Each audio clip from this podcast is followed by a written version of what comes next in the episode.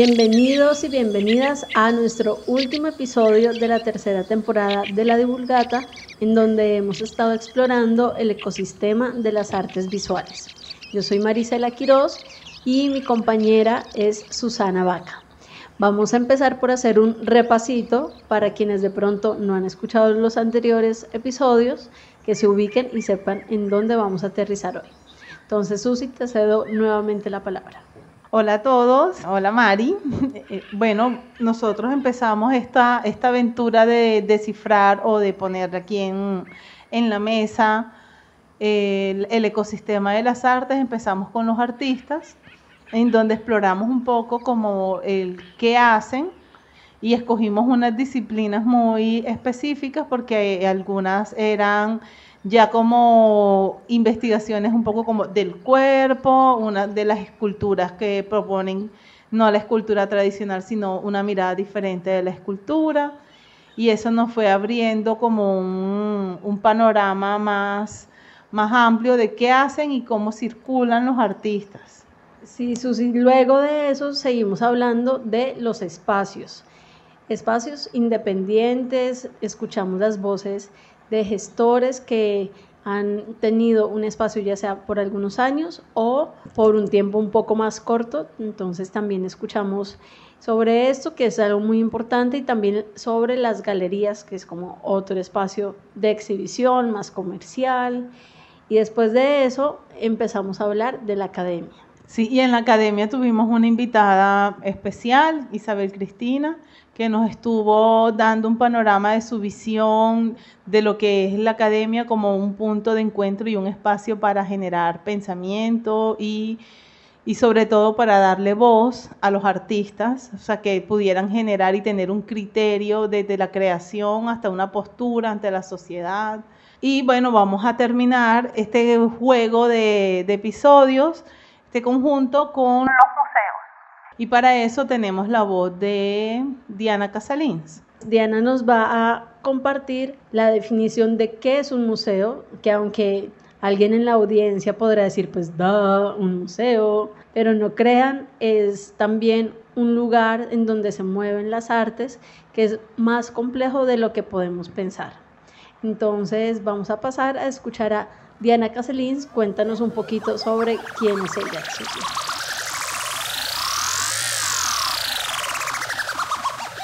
Bueno, Diana Casalins es maestra en artes plásticas y magíster en artes visuales y educación. Ella diseña, investiga y comparte experiencias de aprendizaje en espacios informales.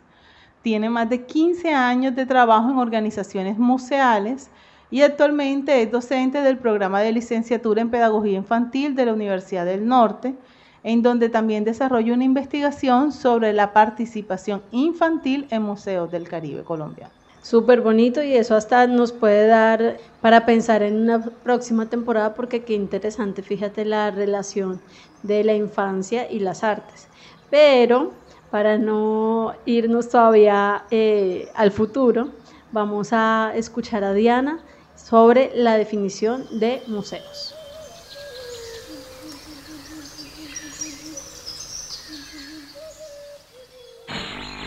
Siguen escuchando La Divulgata.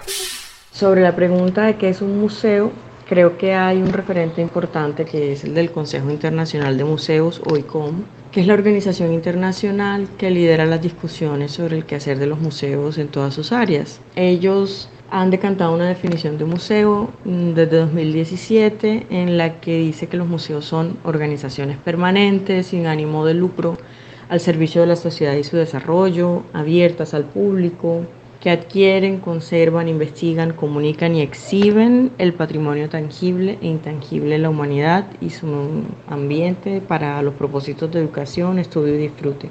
En este momento esa definición está siendo discutida para proponer una nueva que responda mejor al momento en que vivimos. Entonces, en esa nueva definición de museos, digamos, empiezan a ser importantes, por ejemplo, el papel de las comunidades, eh, la participación de las audiencias, los asuntos de transparencia, sostenibilidad y relación con el planeta. Si tuviera que aventurarme a resaltar algunos elementos para no perder de vista es que los museos son organizaciones humanas que nos permiten guardar la memoria de lo que ha sucedido en diversos ámbitos de nuestra historia, entonces en el arte, la ciencia, la cultura, nos permiten abrir espacios para cuestionarlo o, o, encontrarnos con otras personas, disfrutar y compartir ese patrimonio mientras nos pensamos en formas de ser juntas. Sobre los tipos de museos que encontramos en la región caribe colombiana en particular, creo que es muy interesante revelar que tenemos de todo o sea, en la región existen casas museos, sobre todo museos históricos, antropológicos y arqueológicos, pero además tenemos parques zoológicos, jardines botánicos, museos de arte, museos comunitarios y centros interactivos.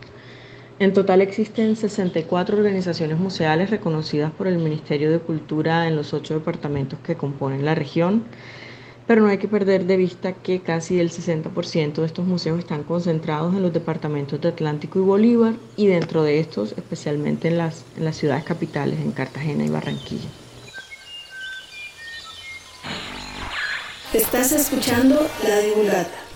Bueno, Susi, ahorita acabamos de escuchar a Diana Casalins y lo que me llama la atención de sus palabras es que eh, si no estoy mal, es la primera vez en la temporada que escuchamos una palabra clave que es patrimonio. Entonces, ¿te parece si leo la definición para ubicarnos? Bueno. De acuerdo a la UNESCO, el patrimonio es el legado cultural que recibimos del pasado que vivimos en el presente y que transmitiremos a las generaciones futuras. El patrimonio cultural no se limita a monumentos y colecciones de objetos, que eso es muy interesante. Comprende también expresiones vivas heredadas de nuestros antepasados, como tradiciones orales, artes del espectáculo, usos sociales, rituales, actos festivos, conocimientos y prácticas relativos a la naturaleza y el universo, y saberes y técnicas vinculados a la artesanía tradicional. Pese a su fragilidad, el patrimonio cultural inmaterial o patrimonio vivo es un importante factor del mantenimiento de la diversidad cultural. Importante que tengamos también claro este concepto porque ahí también nos lleva a pensar por qué en Barranquilla se abre un museo del carnaval. Muy interesante, tiene que ver con los saberes, con la parte cultural de la sociedad y que es inmaterial, que ese es también el reto que presentan algunos museos, que hablando de museos en plural, también me llamó mucho la atención que Diana nos menciona que en los ocho departamentos de la región Caribe y que yo me pregunto y le pregunto a la audiencia cuántos de esos museos conocemos. Yo haciendo un paneo mental, por ahí puedo lograr identificar pues en el Atlántico unos, unos cuatro o cinco, pero me imagino porque también hay casas culturales que ejercen esa función. Aquí cerquita, hablando de municipios, que está el Museo de Galapa, el Museo Julio Flores, y aquí internamente pues tendríamos más, pero me llama la atención que en la definición que da de la de la ICOM, que es este Consejo de Museos, de Organizaciones Museales, hablan de la naturaleza de estos espacios y es que ellos lo ponen como organizaciones sin ánimo de lucro. Y bueno, me queda ahí como la duda porque, por ejemplo, el Museo del Carnaval no es sin ánimo de lucro. Entonces también viene esto que ella también nos comentaba es cómo va a ir cambiando este concepto. Porque además estas instituciones con el tiempo van teniendo nuevas necesidades y precisamente buscando su sostenibilidad recurren a distintas prácticas, de pronto que para nosotros hoy en día pueden estar o no estar relacionadas con lo que se supone, entre comillas, hace un museo. Pero fíjate, aquí nos, nos invita Diana a ir abriendo la mente y también ver más allá de lo que habitualmente pues creemos que hace un museo que solamente de pronto tiene que exhibir, pero tiene que hacer realmente mucho más. Sí, de hecho, para conservar la relación con su público, las estrategias pedagógicas que debe hacer para poder acercarlos, para lograr que haya un disfrute de lo que se ve, de lo que se exhibe. Esto nos dio, nos dio como la posibilidad de preguntarle a Diana cuáles son los desafíos y oportunidades que ha identificado en los museos del Caribe. Una de las partes de la investigación de ella, esto hace parte de la investigación que ella está haciendo para, el, el trabajo de grado de su doctorado. Nada más y nada menos. Entonces vamos a escuchar qué nos responde Diana Casalín. Siguen escuchando La Divulgata. Bueno, esta es una pregunta que en este momento solo puedo responder parcialmente y ahí debería aclarar que mi interés investigativo está sobre todo en la participación infantil en museos de la región Caribe. Por eso me surgen algunas preguntas por los espacios para la representación e influencia de las niñas en los museos teniendo en cuenta que son uno de los públicos más asiduos, no están tan claras las oportunidades de involucramiento y participación en las decisiones. desde una perspectiva más general, creo que es muy interesante saber que contamos con 64 museos reconocidos por Cultura en la región y aquí diría que hay una oportunidad muy, muy interesante para compartir experiencias y construir procesos colectivos sobre todo para hacer frente como a los retos de sostenibilidad. Sin embargo, pues en este momento hace falta construir esos espacios para el encuentro que faciliten la transferencia de buenas prácticas y el diálogo, digamos, profesional dentro de una comunidad de museos sería valiosísimo para las organizaciones.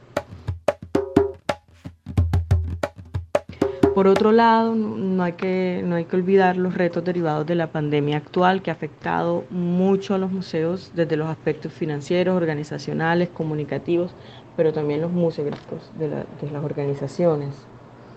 Ahora, mirando con un poco más de distancia, tal vez los retos para los museos a nivel global probablemente incluyen su manera de ofrecer mayores oportunidades de involucramiento a las comunidades, cómo llegan a soluciones de transparencia y responsabilidad social en el manejo de sus colecciones y los retos de sostenibilidad ética y responsable en las actuales condiciones de crisis climática, inequidad económica y movimientos sociales que hacen parte como de nuestra realidad en este momento. Las decisiones que tomen los museos frente a estos retos seguro garantizarán que sean organizaciones vigentes o podrían poner en riesgo a los museos también y convertirles en instituciones obsoletas si, se da la espalda como a esos retos actuales. Siguen escuchando La Divulgata. Bueno, Susi, venimos eh, de escuchar cuáles son los desafíos que tienen los museos hoy en día y a mí en lo particular me llamó la atención que Diana habla que los museos tienen que responder a las realidades y a las dinámicas actuales. Por decirlo de otra manera, ya no deben ser esos lugares pasivos en donde exhiben objetos, sino que tienen que convertirse en unos actores mucho más activos en donde escuchan su entorno, escuchan a la sociedad, entienden que tienen que responder a unas problemáticas también o simplemente pues no hacerse de la vista gorda.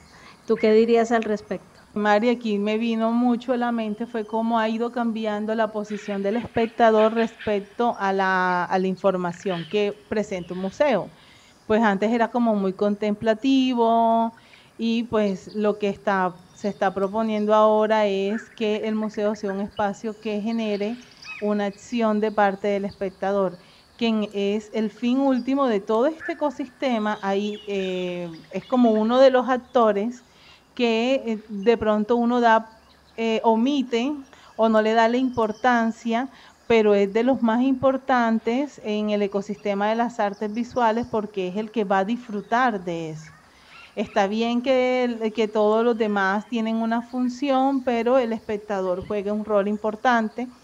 Y en este tema de este nuevo concepto que se quiere crear de museo, que se está evaluando, pues lo que se busca es que sea un espectador que eh, incida y yo, ella nos los menciona en unos temas muy específicos, pero para mí fueron apuntando a los objetivos de desarrollo sostenible y de hecho la palabra también sostenible es tanto para nosotros como humanidad y poder estar en este planeta. Entonces el museo es un centro de pensamiento, pero para que no, no lo piensen solo los artistas, sino que lo piense también las acciones que toman el espectador. Nosotros después de entrar a un museo podemos ver la basura de forma diferente, podemos reflexionar sobre los roles que se juegan en la sociedad, por ejemplo, también en la figura de la mujer, y eso lo hemos visto un poco también en la gran galería de las redes sociales de, por ejemplo, Instagram, donde han cogido las obras de arte también y las han puesto a relatar posiciones o cómo la han visto o cómo se ha mostrado el rol de la mujer ante la sociedad.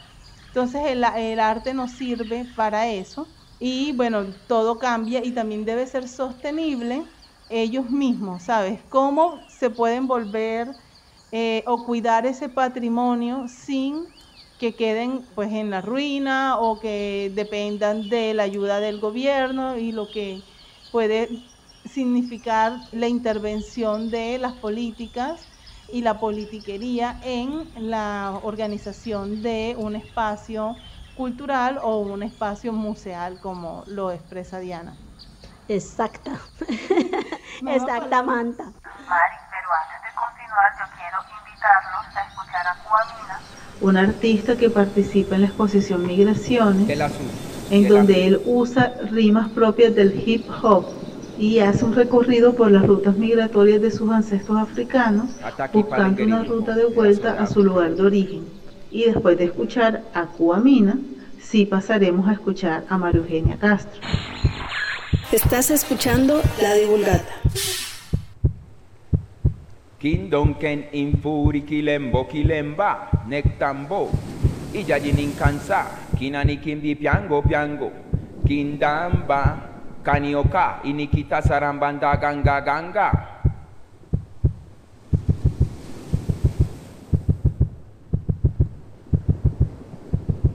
Ay, yo me voy, yo me voy, yo me voy, me voy pa mi tierra, África me espera. Ay, yo me voy, yo me voy, yo me voy, me voy pa mi tierra, África me espera. Con son, sazón, también con mucho sabor. Permiso al cimarrón, pongo alma y corazón. Para hablar de mi color hay que sufrir con pasión, negro prieto. Exilio por poseer un pensamiento concreto, directo, contesto, protesto, cuac. África nos vamos, la caravana va pasando por mi gente de Nuki, Baudó, Pato, Lloró, Mina, ajá. Los de Ismina, que se queden con sus minas, nos causan tanto dolor, nos matan, nos contaminan, sigue rodando. Mi gente del Pacífico juntando, escuchen los de Quito, Cali, Guapitimbiqui, Agua Blanca, Siloé. Nos vamos pa' Etiopía, vamos pa' Chachamené, no olviden el Marañón, el Chontaduro, el Borojo.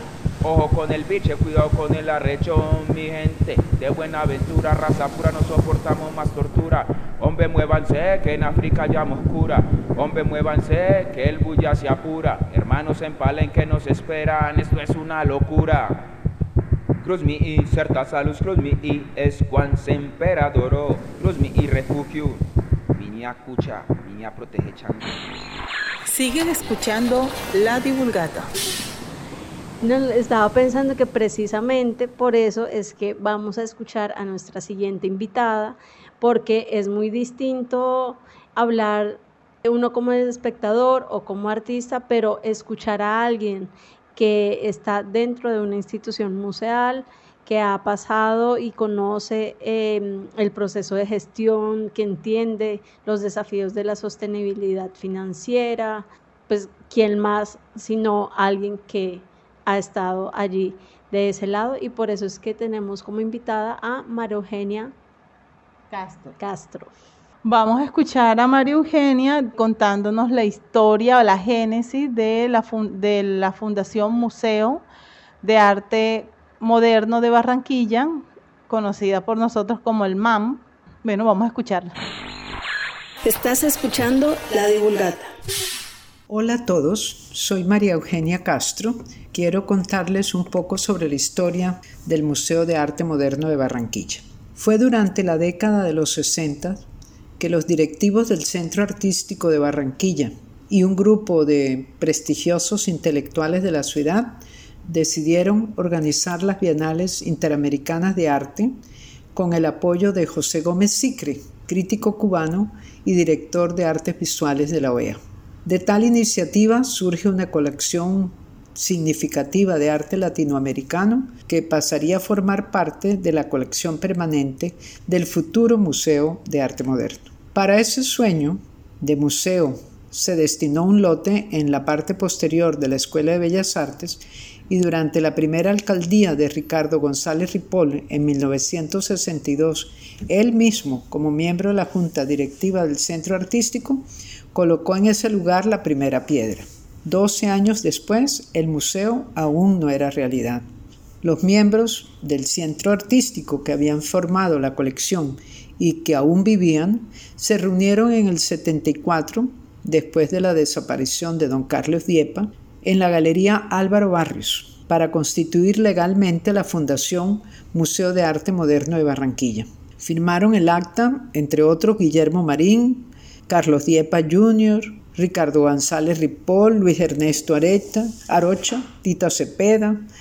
Y esta segunda etapa, el museo comenzó a funcionar en el Salón Cultural del Banco de la República, gerenciado por don Augusto Hanaver, quien ya lo había prestado para realizar allí las exhibiciones del Centro Artístico en la segunda mitad de los años 60. Por motivos también inexplicables, este proyecto tampoco tuvo éxito. No se siguieron realizando actividades y la personería jurídica del Museo de Arte Moderno de Barranquilla caducó.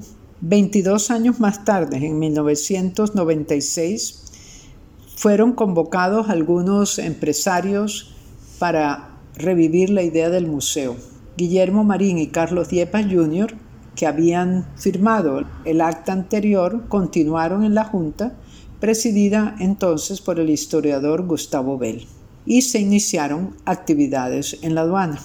A medida que crecía la colección, hubo que buscar un lugar más grande y gracias a la generosidad de la empresa Terpel, quien nos dio en comodato el sitio donde estamos en estos momentos. La tercera etapa de esta epopeya va a cumplir pronto 25 años de continua labor con resultados más que positivos. Una nueva colección integrada por más de 500 obras de consagrados artistas nacionales e internacionales como Karl Appel, como Cruz Díez, como Botero, Obregón, Grau, y las conservamos y almacenamos en adecuadas condiciones con la asesoría de Álvaro Coyogoyos, conocido restaurador. Hemos tenido durante todo este tiempo un programa de altísimo nivel que ha contado con grandes exposiciones, conferencias magistrales, una escuela de mediadores y últimamente la Cátedra Obregón, que fue inaugurada el año pasado como homenaje en su centenario y que se dedicará cada año a los grandes artistas del Caribe colombiano. Ha sido un esfuerzo grande, una historia larga una larga historia, pero hemos podido, gracias al esfuerzo de el grupo de directivos y colaboradores, hemos logrado llevar a cabo nuestra misión, que es el arte al alcance de todos. Muchísimas gracias. Siguen escuchando La Divulgata.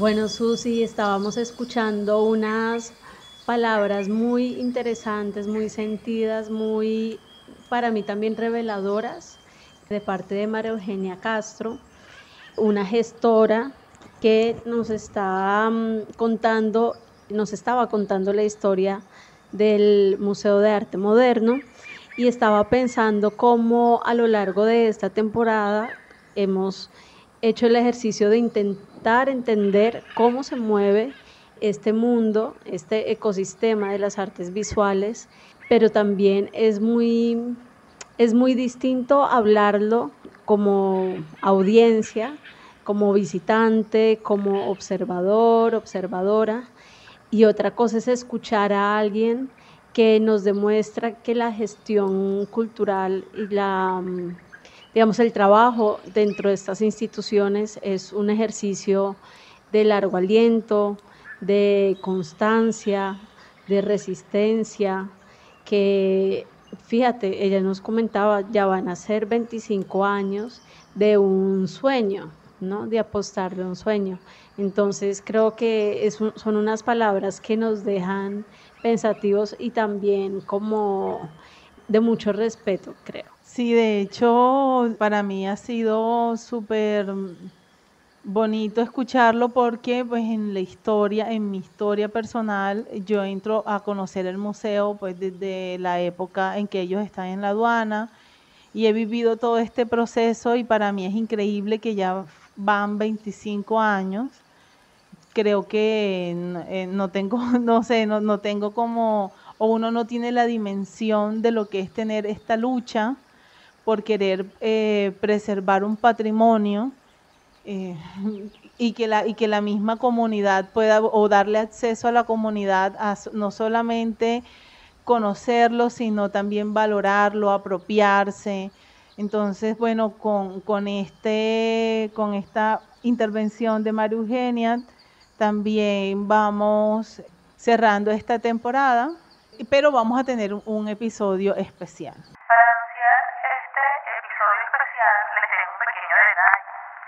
es el trabajo del artista Walter Castro.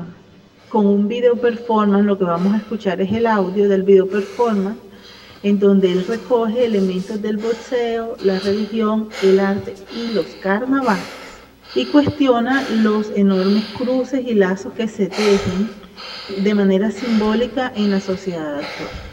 Escuchemos. Estoy aquí y ahora, según lo dispuesto por tu misteriosa voluntad lejos, en la ciudad simulacro, en las antípodas de nuestros lugares consagrados.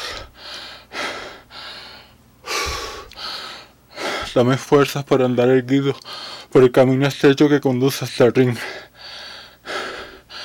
Entre lagartos caóticos que muestran hambre pura de catarsis.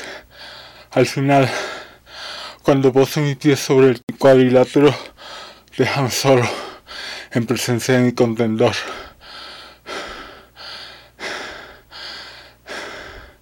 Según lo dispuesto, ejecutaremos la geometría sacra. Según lo dispuesto, abrazaré con furor la tentación de ganar. Según lo dispuesto, caeré. Serviré como pináculo o montaña, y desde allí el joven contendor podrá observar lo alto y celebrar el Invictus.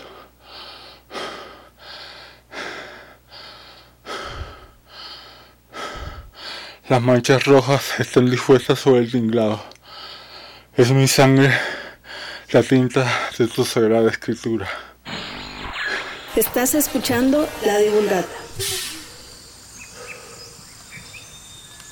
Precisamente porque estábamos hablando de la audiencia, de los espectadores, Sabemos que son otros actores de este gran ecosistema y que deben ser escuchados y es muy diverso, entonces vamos a tener un episodio de ñapa en esta tercera temporada. Y bueno, nuevamente recordando que no pudimos abarcar todo el territorio de, de la región caribe, tal vez no pudimos tampoco llegar a todos los actores o sectores de este ecosistema, pero bueno, hicimos la tarea, estamos haciendo el esfuerzo, así como fíjate también nos ha enseñado eh, María Eugenia y el grupo de personas que, le han, que han creído en el museo como un proyecto de ciudad. Sí, damos cierre a este episodio agradeciendo al Ministerio de Cultura con el Programa Nacional de Concertación a Bocaribe Radio por, por darnos este espacio y por, por, estar aquí con nosotros. Y a los chicos de La Voz Lab, que son nuestros, nuestros magos, nuestros editores. Así es, entonces nos escuchamos en el próximo episodio.